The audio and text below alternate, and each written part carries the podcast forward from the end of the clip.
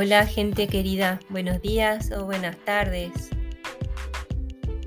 Hoy vamos a compartir un trabajo que fue presentado virtualmente en la reunión anual de la Sociedad Internacional para la Investigación en Autismo y que está escrito en forma de reseña y es lo que vamos a comunicar ahora por Laura Dataro para Spectrum News.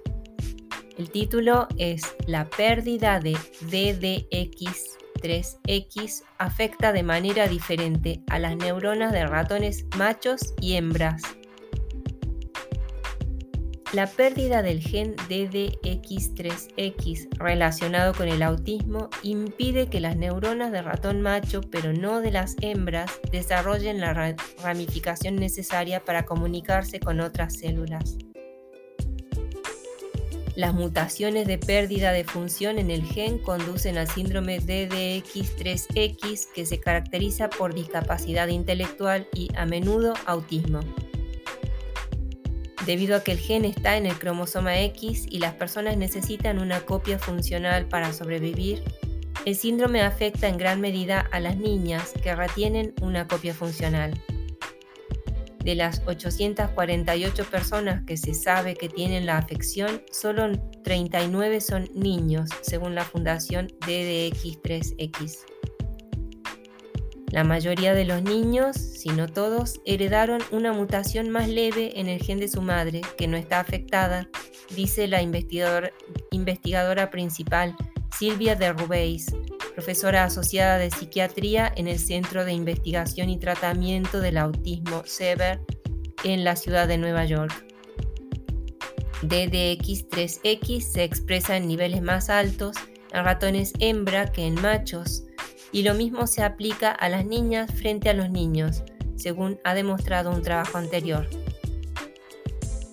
Una de las preguntas fundamentales que estamos tratando de abordar es ¿por qué las mujeres humanas y ratones necesitan más DDX3X en sus cerebros que los hombres? dice de Rubeis.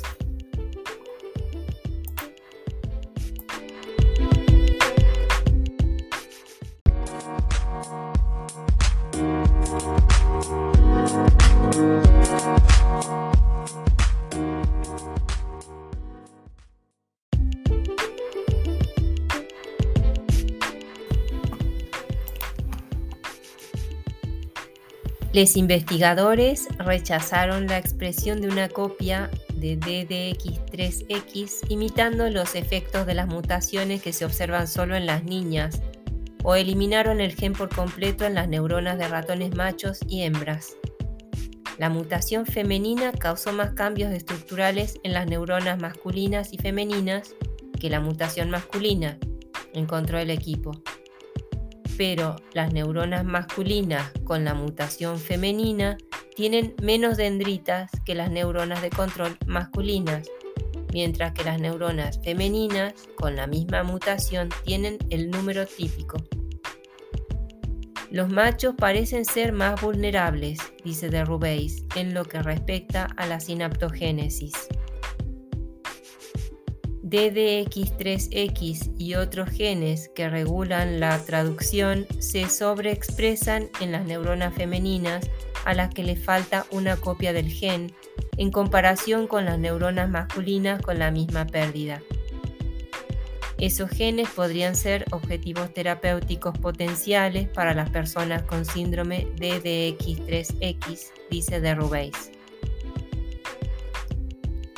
agradeciendo a Spectrum News que haya dejado disponible este artículo y a Laura Dataro que lo haya escrito.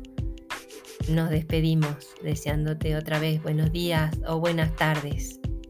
Chao, cuídate.